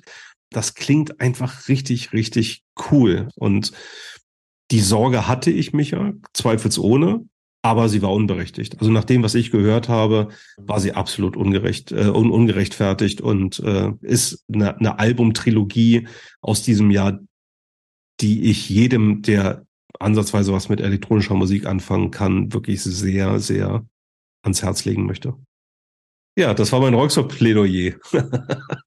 ja. Keine weiteren Fragen. Keine ja. weiteren Fragen. Nee, auch, also damit haben wir auch die Musik äh, ja. in unserem Jahresrückblick äh, zum Glück drin gehabt. Genau. Vielleicht Björn, kommt ja noch was. Deine zwei, hau raus. Meine zwei ähm, ist eine Empfehlung von dir gewesen, Daniel. Hm. Ähm, es ist eine TV-Serie, also eine Streaming-Serie über Work-Life-Balance. Ja. Es mhm. ist äh, die im Jahr 2022 bei Apple TV erschienene Serie Severance. Sehr cool. Ja, du hast sie mir damals empfohlen und ich bin eingestiegen, ohne mich groß vorher zu informieren und war erstmal, äh, sagen wir mal, verstört. Skeptisch. Skeptisch verstört. Ja. Worum geht es? Also es ist eine Serie, die ähm, nicht wirklich sich um Work-Life-Balance dreht, sondern um die, ich vielleicht würde ich mal sagen, dystopische Übertreibung dessen, was Work-Life-Balance sein könnte. Oh ja, ähm, sehr schön gesagt. Ja, es, ähm, wir, wir sind in der Firma Lumen unterwegs äh, und begleiten den, den Protagonisten Mark, gespielt von Adam Scott, äh, der ähm, also in dieser Firma wie alle anderen auch arbeitet und dort haben die Personen einen Chip in den Kopf äh, gepflanzt bekommen, ähm, der dazu führt, dass das, was auf der Arbeit passiert und das, was im Privatleben passiert, so voneinander getrennt ist, dass daraus quasi zwei Persönlichkeiten entstehen. Das heißt, wenn ich aus der Arbeit nach Hause gehe, wenn ich die Büro, das Büro verlasse, dann weiß ich nichts mehr, was da war. Und dann bin ich quasi wieder die neue Privatperson. Äh, und in meinem Privatleben ähm, erlebe ich dann die privaten Dinge. Und wenn ich wieder in die Firma komme am nächsten Morgen, weiß ich auch davon wieder nichts. Mhm. Also ich erhalte quasi zwei Persönlichkeiten in einer. Und ähm, ja, so, so beginnt das Ganze. Und ähm, man muss sagen, ich, ohne jetzt irgendwas zu spoilern, sagen wir mal, nach einer Weile ähm, merkt also Mark, äh, aber auch seine neue Kollegin Helly, die merken, dass irgendwie irgendwas nicht so ganz stimmt oder sind mit dieser, fragen sich, ob das äh, so sein sollte äh, mit dieser mit diesem Chip im Kopf, ob sie äh, und, und, und überlegen, ob es nicht vielleicht doch äh, besser wäre, mal zu herauszufinden, was in ihrem anderen Ich so drin steckt und wieso dieses andere private Ich da überhaupt zu motiviert zu war, das zu tun. Mhm. Und ähm, dann äh, ja, ent, äh, entwickelt sich eine Thriller-ähnliche dystopische Geschichte, ähm, die auf ein ähm, sehr cooles, äh, dennoch offenes Ende zusteuert. Mhm. Und ähm, viele coole Nebenrollen in der Serie. Ja, John Turturro beispielsweise. ja. äh, spielt einen Kollegen genial. Nobody fucks with the Jesus. Genau, wir kennen ihn aus The Big Lebowski. Ja. Aber auch Christopher Walken und Patricia Arquette als eine ja. unfassbar ekelerregende Chefin äh, ja. in der Firma. Erzähltempo ist bisweilen kaugummiziehend langsam, aber das hat was. Du hast deine Startschwierigkeiten gehabt, ne? Mit der Serie. Ich, ich habe wirklich überlegt, ob ich nach einer Folge abbreche oder nach zwei, weil ich denke, was ist das? Warum passiert hier nichts? Hm. Nicht nur Björn hatte die, ich habe die auch gehabt. Ah. Beziehungsweise ich habe sie immer noch, weil ich mittendrin stecke und bis zu diesem Podcast jetzt, äh, bis zu dieser Aufnahme überlegt habe, ob ich überhaupt weitermachen soll. Habe natürlich viel Gutes gehört, aber wenn Björn das auf Platz zwei hat. Komm, Björn, jetzt überzeug mal den Micha. Warum so, nee, warum? Beantworte die Frage, Björn. Warum sollte Micha weiterschauen? Warum sollte Micha weiterschauen? Ich, ich, ich hatte gehofft, schon ein paar der Fragen beantwortet zu haben. Ähm, die Serie beinhaltet auch viele kleine humorvolle Elemente. Das ist der eine Punkt. Mhm. Ähm, also die Leute arbeiten da an totalem Scheiß. Ja, also die machen im mhm. Grunde Dumbo-Arbeiten, ja, ähm, was ja irgendwie auch eine Übertreibung dieses ganzen, dieser ganzen Arbeitsteilung der heutigen Arbeitswelt ist, in dieser Taylorisierung und bekommen auch total beknackte Belohnungen dann dafür. Mhm. Äh, und, und ich musste ein paar Mal echt so an, ans echte, an uns, ans Arbeitsleben denken. Also ja, ja, so war das im Konzern ja wirklich, ne? So, wer das wirklich ganz toll gemacht hat, der hat dann einen Essensgutschein gekriegt oder. Mhm. Und ähm, äh, die, die, die, die, das Visuelle finde ich auch geil in der Serie. Also diese, diese endlos langen Gänge, ja. Mhm.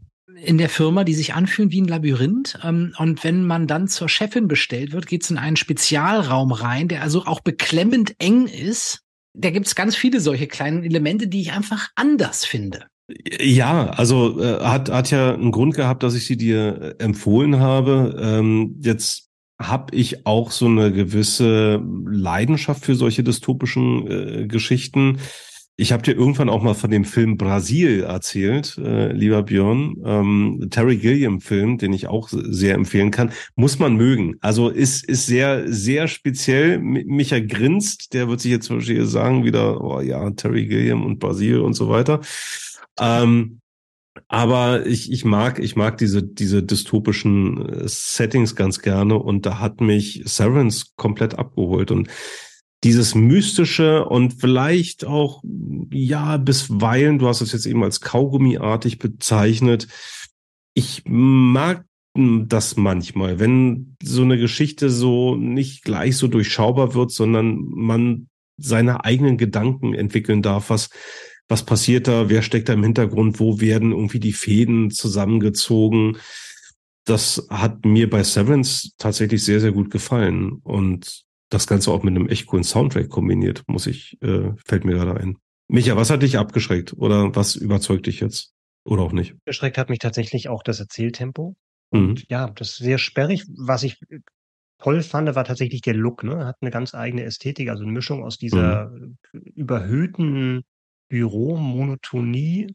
Und dann weißt du ja auch gar nicht anhand des, des Bürointerieurs, in welchem Jahr du dich befindest. Ne? Mhm. Du hast dann irgendwelche alten Rechner und so, aber eigentlich ist dann die Außenwelt dann doch modern.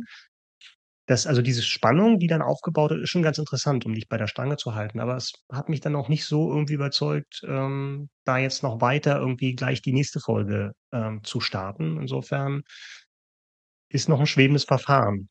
Muss ich tatsächlich mal gucken. Aber ähm, die Tatsache, dass Björn das auf Platz zwei hat, spricht auf alle Fälle schon mal für die Serie. Du hast es ja auch, auch wenn es jetzt vielleicht nicht deine Eins ist oder sowas, aber hast es ja auch schon lobend erwähnt. Mhm. Mal gucken. Ja, für mich darf es das sein, gewesen sein auf der zwei. Wer weiß, Micha, vielleicht kriegen wir dich ja auch noch dahin, Severance-Fan zu werden. Überrasch uns doch erstmal mit deiner Nummer eins, Micha. Genau. Meine Nummer eins, genau. Meine Nummer eins. Es gibt hin und wieder gibt so Medienprodukte, wo man denkt, da hätte einer deine Träume angezapft, so Inception-mäßig und wüsste genau, was ich mir gewünscht habe all die Jahre. Ah, meine Nummer eins trifft zu 100 Prozent mein Geschmackszentrum. Meine Nummer eins des Jahres 2022 ist ein Podcast und der heißt Haschemitenfürst, der Podcast. ah, großartig. Und den hatten wir schon mal erwähnt. Ja.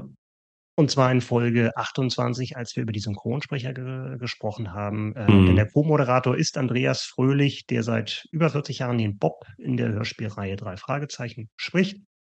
Worum geht's da drin? Äh, ja, es werden tatsächlich die einzelnen Folgen der drei Fragezeichen, äh, wird jeweils eine Podcast-Folge gewidmet und dann wird ja, gekramt im Archiv, wie das Bobs mhm. Auftrag ist, und dann wird geguckt, was ist, an was kann er sich erinnern von den Aufnahmen. Es werden die Originalmanuskripte mit handschriftlichen Notizen rausgekramt. Wer mit Kaffeeflecken. Besetzt, mit Kaffeeflecken. Wer wurde besetzt? Warum? Wer wurde umbesetzt? Äh, Und dann äh, gibt es noch einen Co-Moderator, das ist äh, Kai Schwind, ist ein Hörspielregisseur und die beiden haben eine sehr, sehr schöne Dynamik und er interviewt ihn halt, den Andreas Fröhlich.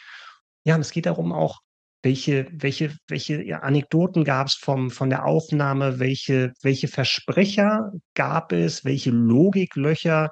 Und auch welche Verhörer, weil die beiden sind natürlich irgendwie Profis im Bereich Hörspiel, sind aber auch Fans, also sind mit, mit, mit Hörspielen aufgewachsen. Und jeder hatte dann auch, auch der Kai Schwind erzählt hat, dass er bestimmte Wörter, und das kennt, glaube ich, jeder, der irgendwie mit Kinderhörspielen aufgewachsen ist, dass man bestimmte Wörter nicht verstanden hat, mhm. weil man sie nicht kannte, den, den Sinn nicht erkannte und dann halt eben was anderes gehört hat. Und darüber sprechen sie.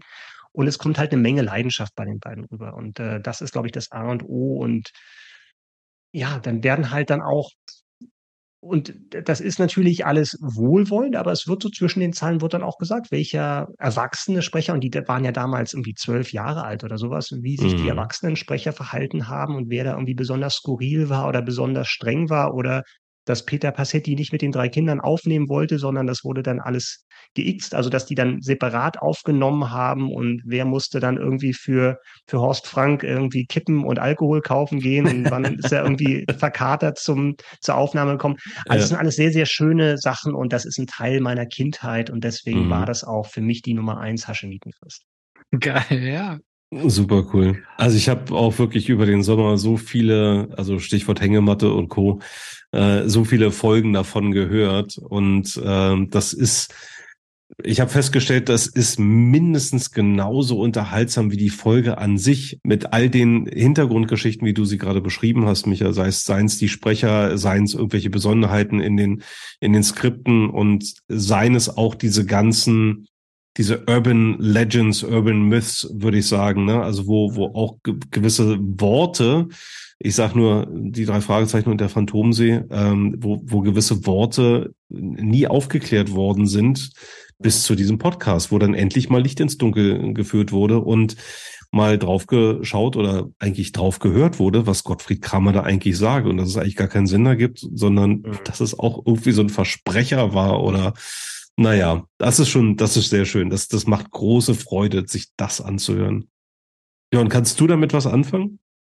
Ich habe den Podcast noch nie gehört. Ich meine, der ist ja so äh, populär, sage ich mal, dass äh, der ja auch außerhalb der oder es ist ein, außerhalb der Szene bekannt ist, wobei die Szene ja so groß ist, dass man gar nicht mehr weiß, äh, wo hört sie auf und wo fängt Allgemeinheit an.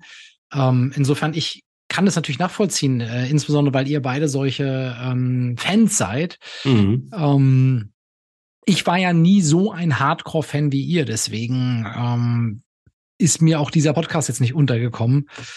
Und ich glaube, da fehlen mir dann auch einfach im Detail die ganzen Stories zu. Äh, ne? Also mhm. äh, da braucht man dann, glaube ich, auch einen anderen, vielleicht, also, ne, oder äh, korrigiert mich, wenn es anders ist, aber einen anderen Bezug zu. Mhm. Ja, auf alle Fälle. Also ich, Daniel, wir haben einen gemeinsamen Freund, ähm, mit dem wir auch eine Folge gehört haben, den ich auch als drei Fragezeichen-Fan bezeichnen würde, aber dem war das dann viel zu nerdig. Dass mhm. dann irgendwie über irgendwelche Sprecher, die mittlerweile seit, seit 20 Jahren tot werden, ges gesprochen wird und was die alles gemacht haben. Ne? Das fand er unerträglich, obwohl er gerne Fragezeichen, äh, drei Fragezeichen mag. Aber ähm, das ist genau das, was ich hören wollte. Das ist natürlich Hardcore für mhm. Hardcore-Fans von den drei Fragezeichen. Aber mich hat's genau getroffen und ich habe mich jetzt auch total, was du gerade gesagt hast, Dani, mit der, mit der Hängematte, die ich zwar nicht habe, aber ich habe mich auch da wiedergefunden. Das war im Sommer, der ja wirklich sehr, sehr heiß und sonnig war. Und ich weiß, dass ich mich dann vor der Arbeit äh, auf den Balkon gesetzt habe. Und ich höre sehr viel Podcast nebenbei äh, ja. bei unterschiedlichsten ja. Tätigkeiten. Und das war ein Podcast, wo ich mich wirklich aufmerksam in den Liegestuhl gesetzt habe vor der Arbeit bisschen Sonne getankt habe und dann mhm. eine Folge von Haschemitenfürst eingelegt habe. Und es war richtig schön. Also es war was Besonderes. Ja, ein, iPod, ja. äh, ein, ein User bei Apple Podcast hat geschrieben, ist zum Einschlafen viel zu schade. Also das, was man ja die drei Fragezeichen Folgen nicht ganz ja. so unrecht unterstellt, dass es eine gute Einschlafbegleitung ist, das sollte man hier nicht machen, weil es wirklich super lustige Anekdoten und Infos gibt. Es ist so ein Podcast, den man wirklich sehr aufmerksam hört. Es ging mir ganz genauso. Und normalerweise mache ich auch tausend andere Dinge irgendwie beim Podcast nebenbei. Geschirrspüler einräumen, ausräumen, kochen, äh, ne, Möhrchen schnibbeln. Das, das hatten wir alle schon, diese Themen. Aber da war das wirklich so, ich lag in der Hängematte, habe in den Himmel geguckt und habe dem einfach nur zugehört. Und ich wurde so, so gut unterhalten. Und das dann wirklich über sehr viele Folgen. Also bin ich nicht drauf gekommen, äh, diesen Podcast in die engere Wahl zu ziehen. Aber jetzt, wo du es gesagt hast und wo jetzt, äh, wo, wo ich jetzt auch äh, länger drüber nachdenke und länger drüber spreche, mindestens Longlist äh, würdig. Also echt sehr, sehr ist coole Wahl. Auch, ist ja vielleicht auch, ist ja vielleicht auch ganz gut so, nachdem wir bei der letzten Folge ja ein paar Doppelungen hatten, mit denen wir ja, ja, muss ja nicht jedes, haben, dass wir das diesmal ein bisschen ausgleichen. Muss ja nicht jedes Mal ausarten, das stimmt. Ja, ja. ja also hört sehr alle gut. Hashemitenfürst. sehr gut. Daniel. Ich schon wieder. Na gut, also, ähm, wie, wie könnte ich meine Top 3 anders abschließen als mit einem Konzert?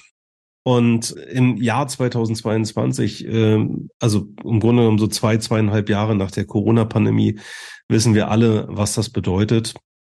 Meine Nummer eins ist ein Konzert, was am 9. Juli 2022 in der Wuhlheide in Berlin stattfand.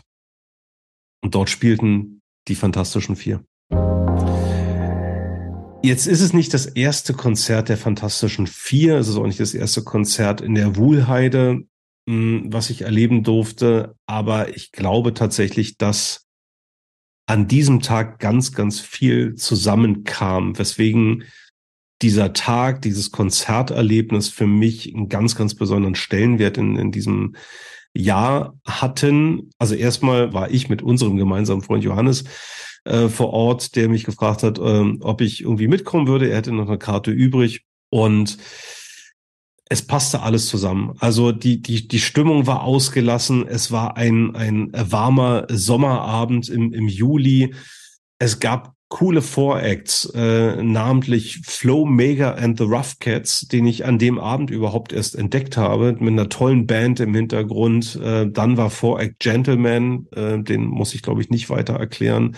Ja, und dann wirklich diese ausgelassene Stimmung. Also hatte ich bereits die ausgelassene Stimmung erwähnt. Also es ist wirklich, ähm, es, es war toll. Also du hast wirklich gemerkt, wie die Menschen durch die Corona-Pausen, durch die Entbehrungen, die diese Pandemie mit sich gebracht haben auf der kulturellen Ebene, wie die Menschen ausgehungert waren und wie die Menschen an so einem tollen Sommerabend diese, nicht nur diese Band und diese Musik, sondern diese gesamte Stimmung, dieses Gesamt, Övre hätte ich fast gesagt, diese, diese, diese, diese gesamte Atmosphäre aufgesaugt haben und ähm, gefeiert haben. Und ja, natürlich nicht zuletzt, ne, Tag am Meer in der Live-Version, da hatte ich ja auch vor kurzem gerade drüber äh, gesprochen.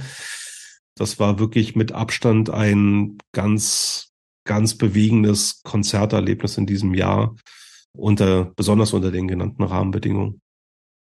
Das war. Das klingt total super. Also, ja, Gänsehaut. Was, wo ich echt ja. gerne dabei gewesen wäre. Ja. Ist es denn, kommt das für dich komplett äh, glaubwürdig rüber? Also glaubwürdig das klingt jetzt viel zu kritisch, aber die haben ja auch ein gewisses Alter. Ja. Die, ne? Und Hip-Hop ist ja dann irgendwas, was man eher mit einer bestimmten Altersstufe in Verbindung bringt. Also können die das wirklich überzeugend rüberbringen oder hat das manchmal so ein bisschen, meine Tochter würde Cringe-Faktor sagen? Ähm, also ich habe ähm, viele Attribute für die Fantastischen Vier, aber Cringe ist nicht dabei. Also äh, man muss ich natürlich sagen, auf der Bühne, ne? Also ich auf der Bühne, das sind das sind das sind Vollblutmusiker. Also das das muss man das muss man wirklich sagen. Die die die haben das wirklich drauf. Du merkst natürlich denen auch die die jahrzehntelange Erfahrung an. Also die die die sind Profis in dem, was sie tun. Aber man muss auch sagen, ich ich nehme denen auch die ich nehme denen irgendwie auch so diese, diese Hip-Hop-Vibes irgendwie ab. Also jetzt muss man Eigentlich, natürlich ein bisschen, genau. ja, genau, also ich nehme das total ab. Jetzt muss man auch so ein bisschen draufschauen, äh, wer die Fantastischen Vier schon immer waren. Sicherlich jetzt nicht irgendwie harter Ghetto-Gangster-Rap. Das, das haben ja. sie ja nie gemacht. Es, es hatte immer eine gewisse, eine gewisse Komik. Es hatte immer Wortwitz. Ähm, das fing schon mit Dida damals an in den 90ern. Mm, oder man denke auch an das, das großartige Lauschgift-Album. Also da war schon immer eine, eine, eine Prise Humor, eine Prise Gesellschaftskritik, aber auch ein gewisser Wortwitz äh, mit drin. Also die sind so ein bisschen wie die Ärzte für Punk, sind sie die fantastischen Vier für Hip-Hop, würde ich sagen. Und ich finde, auch die sind sich musikalisch bis heute Achtung, Troy geblieben. Und ansonsten sind es ganz viele Songs, die vertraut sind, wo man, wo man mitsingen, mitrappen, mit tanzen kann. Das passt einfach. Das Mega, richtig cool. Ja, es ist so, Konzerte können sowas auf eine Art und Weise katalysieren, wie äh, jetzt in unserem Popkultur Podcast hier diverse. Heute haben wir ja auch, wir haben, wir haben Podcast gehabt, wir haben Serien gehabt, äh, wir haben Games gehabt, äh, wir haben natürlich normalerweise auch Filme oder mhm. äh, alles Mögliche. Ähm, und ich finde, Konzerte können eine, eine emotionale Erfahrung ähm, äh, ja, katalysieren wie nichts ja. von diesen anderen Dingen. Ja. Das hat einfach nochmal, das, das kann nochmal eine ganz andere Qualität hervorbringen, wenn, wenn dann die Dinge zusammenkommen, wie du es gerade sagst. Äh, und deswegen, ja, ich kann nur sagen, ich wäre auch gern dabei gewesen, so wie du das äh, geschildert hast.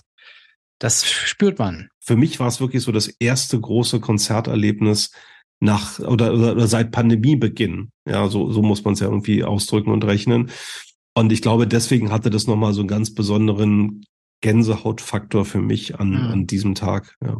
Es ist auch ein seltenes Gut. Ähm, ja. Ich habe ich hab das zuletzt vor vielen, vor, was heißt vor vielen Jahren, kurz vor der Pandemie in dem, in dem Jahr so 2019 gehabt mit Neil Young, als ich mit meinem Bruder auf dem Neil Young Konzert in der Waldbühne war. Ich erinnere mich, ja. Und muss sagen, seitdem auch nie wieder in der Intensität. Also, wir waren ja auch zusammen zum Beispiel bei den Ärzten Mhm. Ich meine, dann ist auch so eine Wettersache, ne, wenn es halt ja. irgendwie und wo du, ne, also es kommen verschiedene Dinge zusammen und mhm. deswegen, wenn, wenn das dann alles sich fügt, dann kann das halt was Magisches haben. Ja. Also bei den Ärzten und vielleicht um das ganz kurz aufzugreifen, das Stichwort ähm, äh, war auch also das das das das Gemeinschaftserlebnis äh, mit mit euch äh, großartige Sache.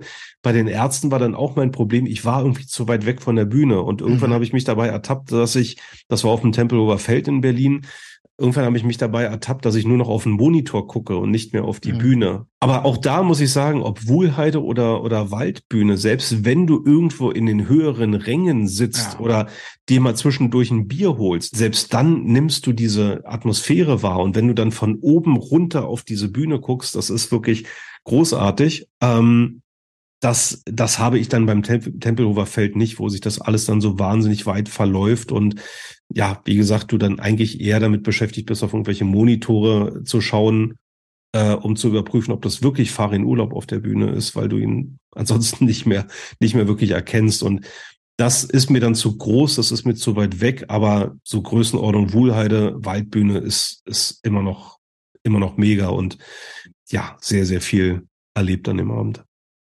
Ja, mit so viel Emotionalität kann ich am Ende nicht aufwarten und Ach, ich bin bestimmt. total froh, dass ihr heute die Fahne hochgehalten habt für äh, Diversity hier bei uns im Podcast, weil bei mir kommt mm. auf Platz eins wieder eine TV-Serie und ähm, ich habe auch durch Konzerte gedacht. Ich höre sehr viel Podcasts und trotzdem hat das irgendwie für mich das alles hier nicht auf diese Liste geschafft. Ähm, die einzige Musik, die ich gerne nominiert hätte, ist im November letztes Jahr erschienen. Das war das Album von ABBA. Und äh, ja, so, so ist es wieder am Ende eine Serie geworden, ähm, was vielleicht auch ein Spiegel meiner Lebenssituation ist. Insofern nominiere ich auf Platz eins die äh, im Jahr 2022 erschienene vierte Staffel von Stranger Things. Oh, ja, stimmt. Sehr schön. Und zwar, das sage ich gleich vorweg, nicht, weil ich es die geilste Serie des Jahres fand, sondern weil es eigentlich die Serie ist, auf die ich mich am meisten gefreut habe. Und mhm. äh, manchmal ist ja Vorfreude wie beim Urlaub auch, der, auch ein großer Teil der eigentlichen Freude. Mhm. Ähm, und dann kommt manchmal auch ein kleiner Reality-Check. Und äh, ein ganz klein bisschen war es das, aber nicht so sehr, dass sie hier nicht auf der Eins sein kann.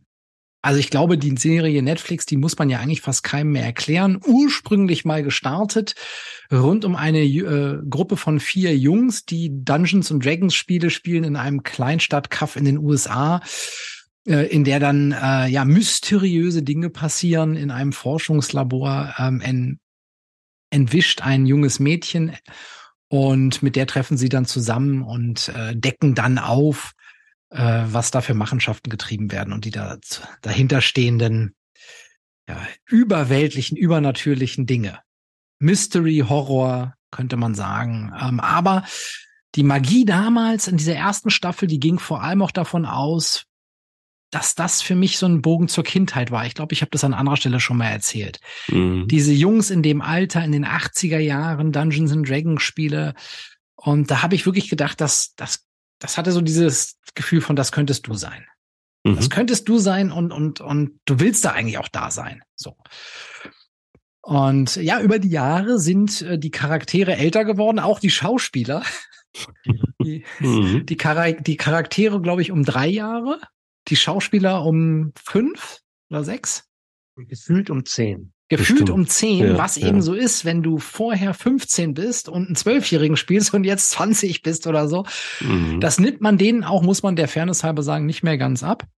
Aber dazu kann ich nur sagen, das hat keine Rolle gespielt. In der neuesten Staffel begeben wir uns in die ganze Welt.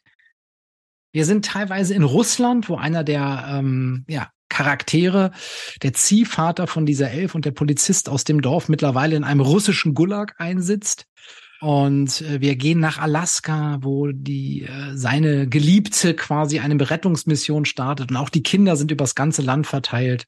Und es gibt viele Elemente aus den früheren Staffeln, aber wir entfernen uns jetzt Stück für Stück eigentlich mehr von diesem kindlichen Dungeon and Dragon und und der Fokussierung auf den Ort ähm, und das ist auch so ein bisschen das, was mich, was mir fehlt. Mhm. Es ist immer mehr Geld reingeflossen in diese Serie und es ist immer bombastischere, ja auch Kampfszenen mit diesen übernatürlichen Wesen, die auch alle toll sind. Aber das war nicht das, was ursprünglich die Serie mal geil gemacht hat. Und das ist eben wie so oft, ne, wenn Serien so an, wir haben bei Matrix, glaube ich, schon mal drüber gesprochen, wenig Budget, geile Folge, geiler Film, je mehr Budget, desto mehr mhm. ging's bergab. Mhm. Aber am Ende macht es nichts, es ist, es waren trotzdem schöne Filme, muss man sagen, denn jede einzelne Folge ist mittlerweile 90 Minuten lang so ungefähr. Mhm. Habt ihr das gesehen? Ja, ich habe es gesehen und ich, mir geht's fast genauso wie dir.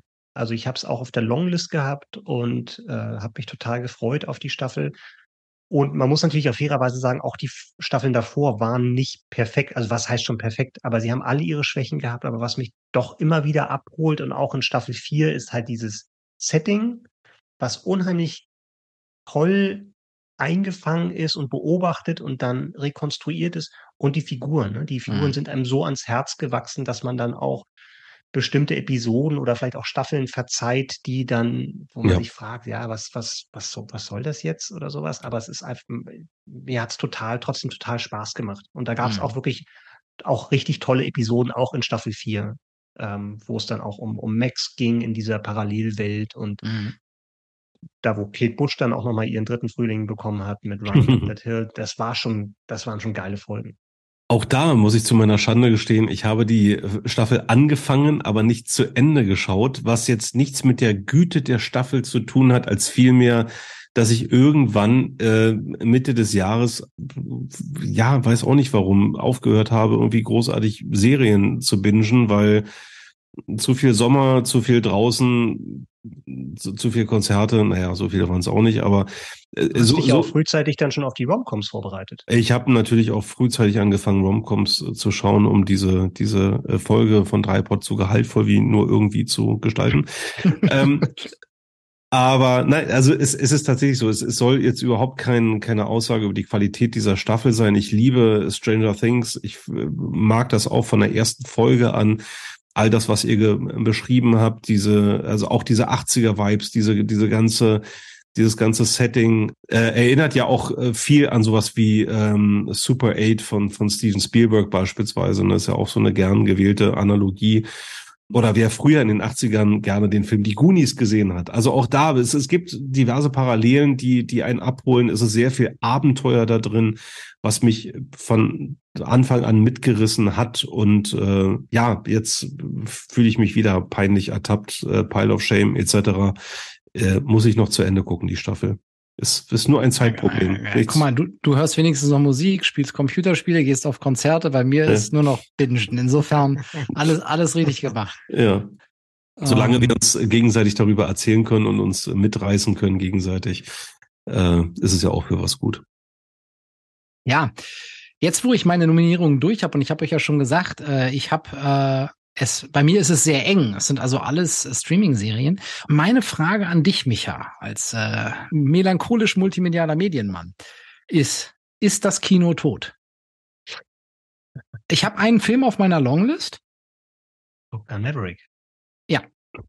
Und wir haben, ähm, wir haben keinen Kinofilm nominiert. Ich frage mich, war, wäre das vor fünf Jahren anders gewesen? Und dann, ich habe in der Vorbereitung gedacht, ich bekomme schon gar nicht mehr mit, was im Kino so läuft. Kriegst es dann erst mit, wenn es dann ein halbes Jahr später auf Netflix erscheint. nee, Kino ist nicht tot. Also der besagte Film, den wir gerade erwähnt haben, das ist ja das beste Beispiel da, ne? Aber es ist natürlich ja. eingeschränkt, ne? Also wenn man nicht Marvel-Fan ist und nicht Bond-Fan ja. ist und ähm, Star Wars, dann wird's eng, ne? Und die Sachen, die früher im Kino gelaufen sind, hatten wir ja auch schon öfter mal erwähnt, ne? die laufen dann jetzt, haben, die kommen dann nicht mehr im Kino, sondern kommen dann direkt auf den, auf den Streamingdiensten und da musst du sie erstmal finden. Und das ist natürlich mhm. ein bisschen schwieriger bei zehn Anbietern und gefühlt 100 Serien pro Tag. Aber da gibt es ja einen tollen Podcast, der uns dabei Ach, hilft. Das war keine, das war keine Überleitung. Überleitung mit der Brechstange. Ja. All You Can Stream äh, mit und von Michael Tokarski und Kolleginnen.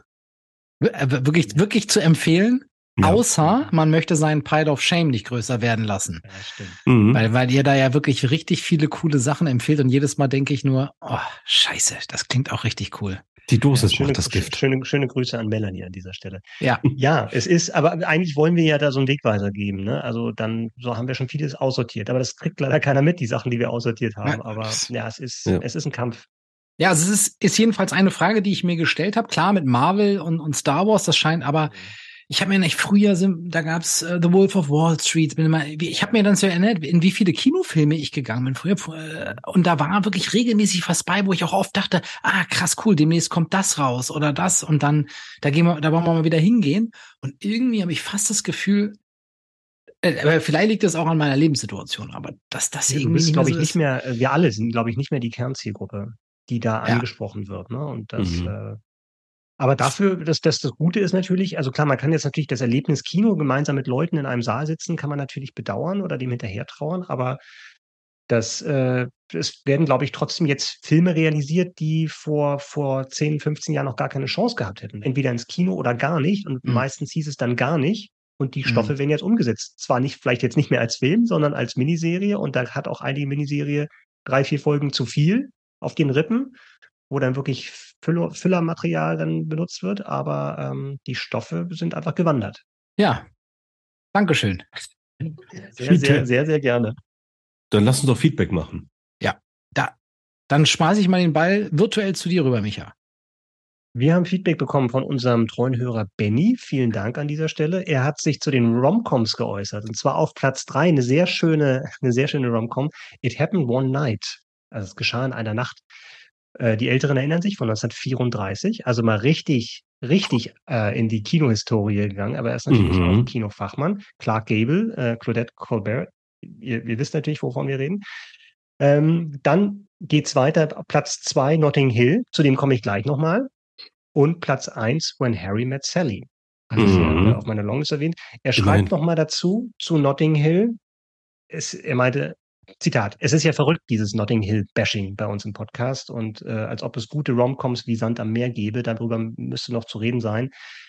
Lieber Benny, wenn du uns zuhörst in dieser Folge, schick uns bitte eine Sprachnachricht. Sag bitte Björn und Daniel direkt, warum sie Notting Hill nicht verstanden haben oder den, die Qualität dieses Films nicht zu schätzen wissen. Wir würden uns freuen, wenn wir da auch nochmal deine Seite nochmal ein bisschen differenzierter hören können, damit die beiden auch was lernen können in diesem Podcast. Und ich betone, wenn mich das überzeugen sollte, ich setze mich hin und äh, äh, gucke noch die äh, weiteren, keine Ahnung, was ich jetzt ausgelassen habe, 60, 80 Minuten äh, dieses Films. Ich mache da weiter. Versprochen. Ja.